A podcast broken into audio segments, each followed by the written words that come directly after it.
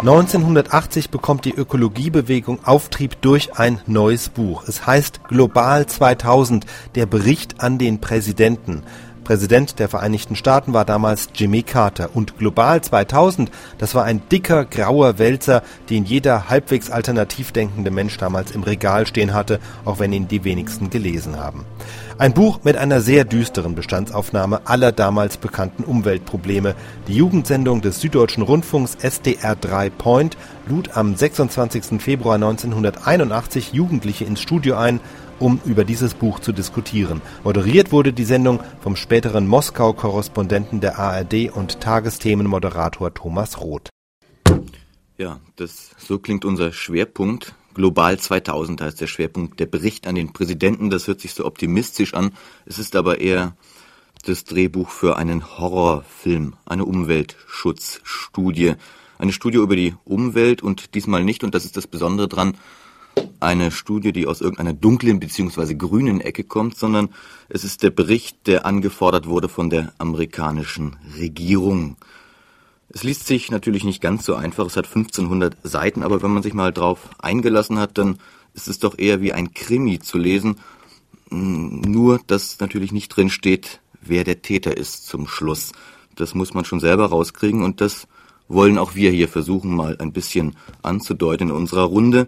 Wir haben geladen Professor Wietsch, der war mal in der Kommission für Umweltschutz in der UNO und damit es nicht ganz so abgehoben wird, das Ganze, haben wir auch ein paar Jugendliche geladen wie das bei uns halt so ist, aus dem Jugendhaus Degerloch. Die haben vor Jahresfrist, wenn ich mich recht erinnere, mal eine Umweltwoche gemacht und haben sich mit diesem dickleibigen Werk auch beschäftigt. Herr Wietsch, wenn man kurz einmal im Vorlauf über dieses Buch spricht, was ist zunächst mal das Besondere dran?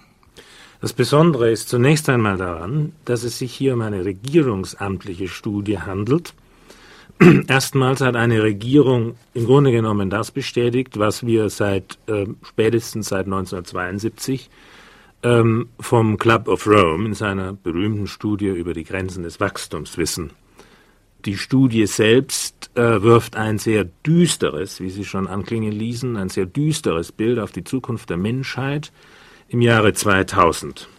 Die Studie setzt eigentlich voraus, dass der Knackpunkt all dieses und das eigentlich der Punkt, an dem man all das aufdröseln müsste, der Bevölkerungszuwachs wäre. Würden Sie das auch so sehen in seiner Gewichtigkeit? Absolut. Äh, das ist der entscheidende Punkt, der leider Gottes in der Diskussion immer noch nicht äh, genügend gesehen wird. Wir rechnen auf, äh, mit dieser Studie mit einem Bevölkerungswachstum von derzeit 4,5 Milliarden Menschen auf äh, 6,35 Milliarden Menschen. Möglicherweise, im ungünstigsten Fall müssen wir sogar mit 6,8 Milliarden Menschen im Jahre 2000 rechnen. Ähm, und hier liegt in der Tat das größte Problem. Äh, wir können heute bereits nicht die Menschheit ausreichend ernähren, sie ausreichend mit Gütern des materiellen Wohlstands versehen. Die Situation wird sich im Jahre 2000 noch wesentlich verschärfen.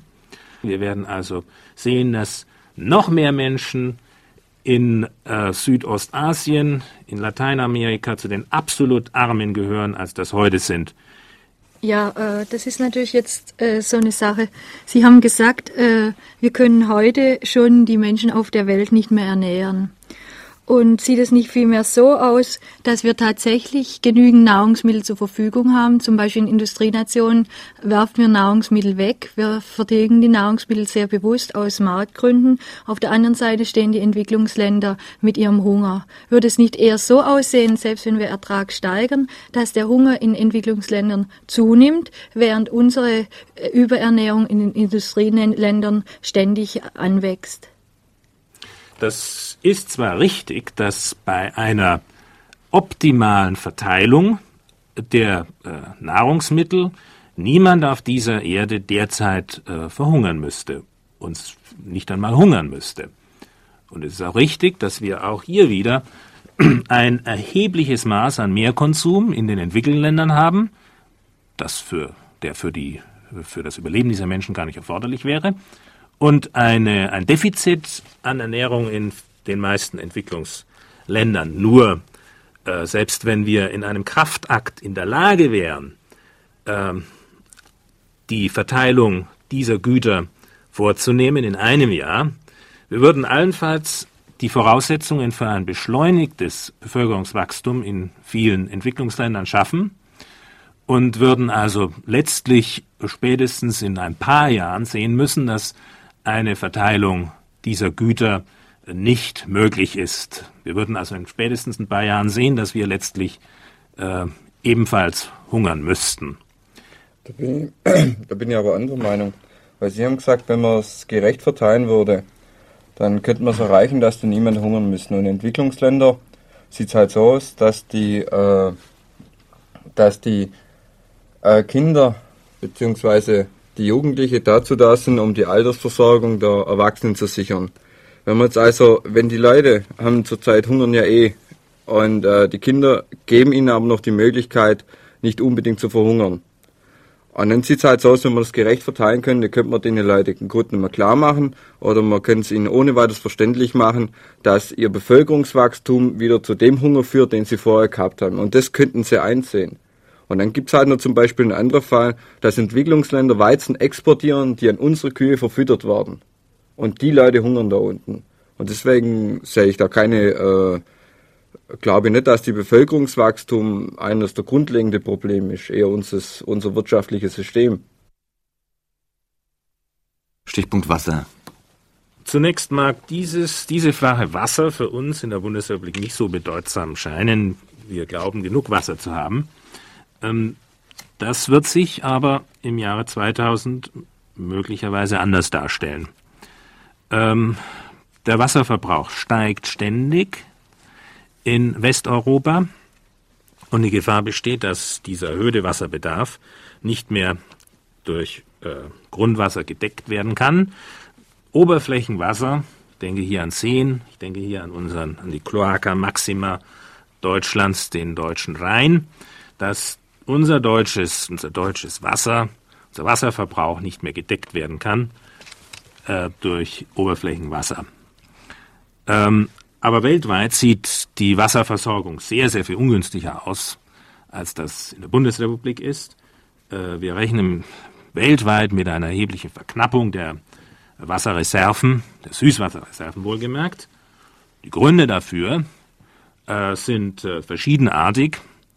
Einer der Gründe ist die zunehmende Wüstenbildung in der Welt, ähm, die klimatische Verschiebungen mit sich bringt. Klimatische Verschiebungen werden auch verursacht durch die ungeheure äh, Abholzung von Wäldern auf der Welt. Etwa 40 Prozent unseres Waldbestandes, unseres globalen Waldbestandes, wird äh, nach den bisherigen Trends im Jahre 2000 abgeholzt sein. Etwa im Amazonasbecken in Brasilien äh, werden, sind jetzt bereits große Unternehmen, auch deutsche, tätig, die äh, diese Wälder rigoros abholzen. Und woran stirbt der Fisch im Meer? Doch sicherlich nicht an klimatischen Veränderungen. Der Fisch im Meer stirbt äh, in der Tat nicht an, an äh, weniger Wasser, sondern er stirbt aufgrund der Verschlechterung des Wassers. Ähm, zum Beispiel durch die ungehemmte, durch das ungehemmte Einlassen von Industrieabfallstoffen, von Giften aus der chemischen Industrie, ähm, der Fisch stirbt auch ähm, durch ähm, globale äh, äh, äh, Kontinent, Kontinente überspannende Verschmutzungen äh, und Windbewegungen, etwa durch die äh, berühmten, jetzt neuerdings in der Öffentlichkeit äh, stärker diskutierten Folgen der Säureregen. Wir haben also selbst in der Bundesrepublik und in skandinavischen Ländern inzwischen zu bemerken, dass Säureregen, die von den Abgasen, vor allem von den Kohleverfeuerungsanlagen der Vereinigten Staaten stammen, dass diese sich hier bei uns herniederregen. Regen. Äh, und das wirkt sich natürlich letztlich auch auf die Qualität unserer Seen und unserer Fische aus.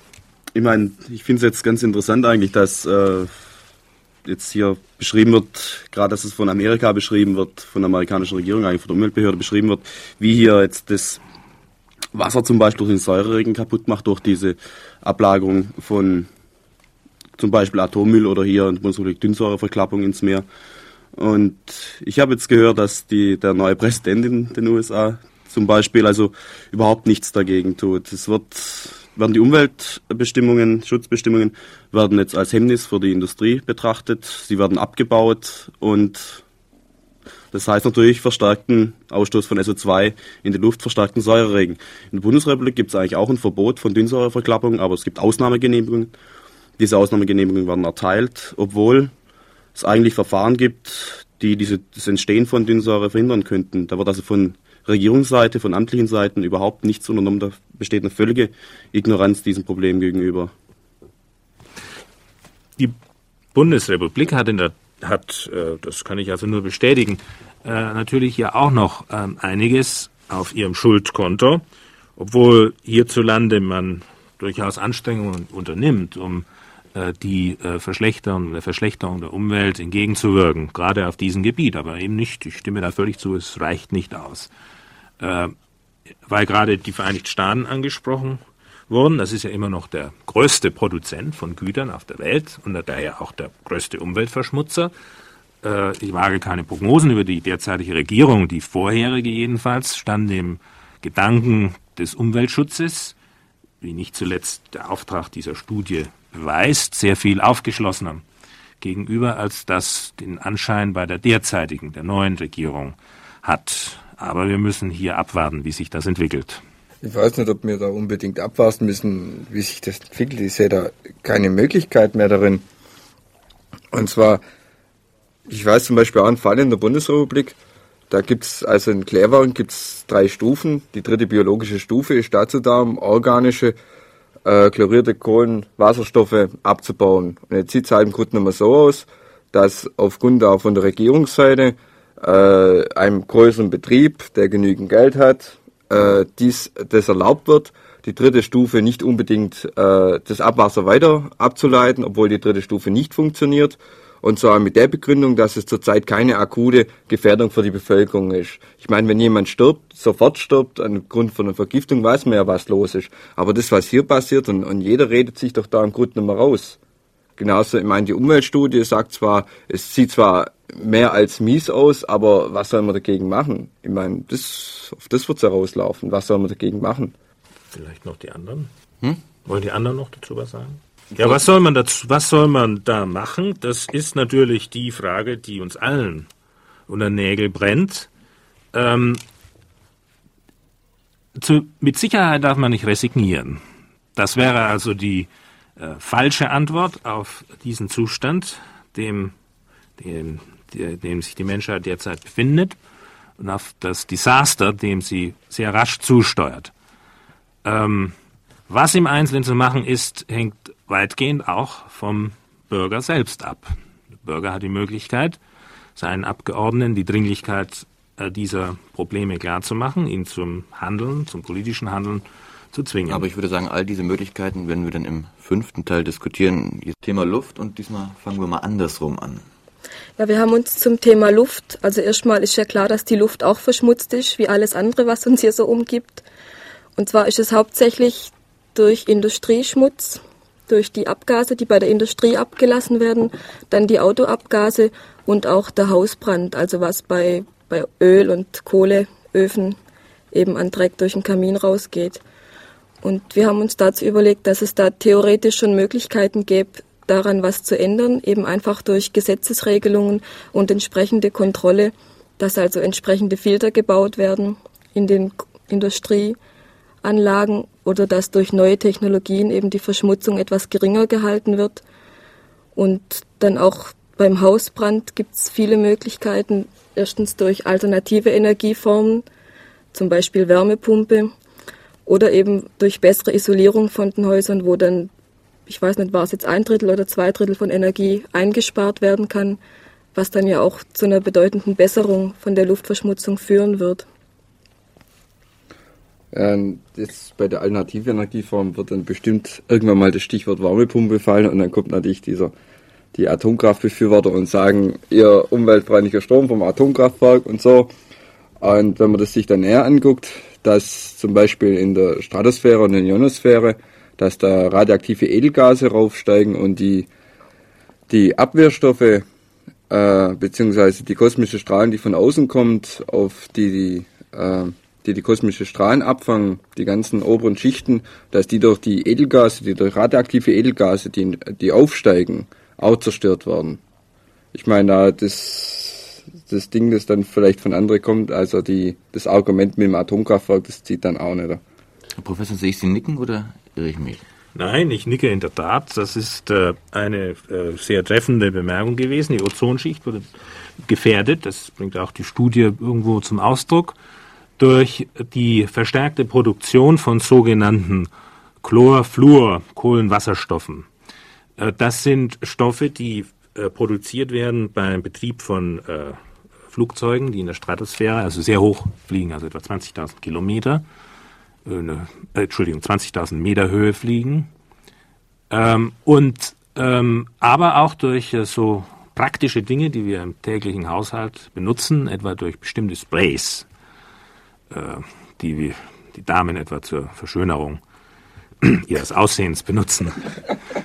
ähm, wir haben errechnet, die Studie bestätigt, die äh, im Grunde genommen nur das, was die Vereinten Nationen schon früher äh, in Studien äh, herausgefunden haben, dass bei gleichbleibender Produktion, der wohlgemerkt sich verstärken wird, dieser Trend verstärkt sich ja, ähm, wir mit langfristig in 30, 40 Jahren mit einer Abnahme, einer, und zwar einer äh, gefährlichen Abnahme des Ozonsgehalt, dieser schützenden Schicht, äh, rechnen müssen. Das würde bedeuten eine vermehrtes Auftreten von Hautkrebs, eine Veränderung der kleinbiologischen Bedingungen auf der Erde, des Pflanzenwuchses etwa. Plankton wird sterben. Äh, das alles äh, wissen wir aber nicht so hundertprozentig genau. Im Augenblick äh, tun die meisten so, auch in der Bundesrepublik, als ob hier langfristig keine Gefahren auftreten könnte. Ja, das ist eigentlich ein allgemeines Problem von diesen Studien, dass diese Hochrechnungen nie so sicher sind. Beim CO2 zum Beispiel gibt es auch zwei verschiedene Standpunkte eigentlich. Die einen behaupten, dies, der vermehrte Ausstoß von CO2, der bei Verbrennungen entsteht, der bewirkt so eine Art Treibhauseffekt. Das heißt, das Licht kommt rein und wird am Boden in Warme umgewandelt und kommt dann eben durch diese CO2-Schicht nicht mehr raus. Das heißt, die Erde würde wärmer werden, die Polkappen würden schmelzen, Hamburg und die Küstenstädte würden unter Wasser stehen. Der andere Effekt ist aber, durch diese zunehmende Umweltverschmutzung durch Staubpartikel zum Beispiel wird die Sonneneinstrahlung vermindert. Dadurch wird die Erde natürlich kühler. Nun ist natürlich die große Frage, welcher von diesen Effekten wird sich dann im Endeffekt wohl durchsetzen? Das ist, glaube ich, auch ein ziemliches Problem von solchen Studien, dass hier hochgerechnet wird, die Effekte aber nie genau abgeschätzt werden könnten, welche von den Effekten, von möglichen Effekten sich durchsetzt. Das ist vielleicht sogar ein sehr gutes Beispiel, das hier gerade erwähnt worden war. Es zeigt, dass man oft den Teufel durch den Pelzebub austreiben muss. Äh, hier den Teufel der Aufwärmung der Atmosphäre durch den Pelzebub äh, der Verschmutzung durch äh, Luftstäube, äh, die diesen Trau Treibhauseffekt wieder mindern. Äh, nun, wir befinden uns in einem geradezu äh, absurden Theater ähm, Verschmutzung mit Verschmutzung zu vergelten, um das Überleben der Menschheit zu äh, ermöglichen.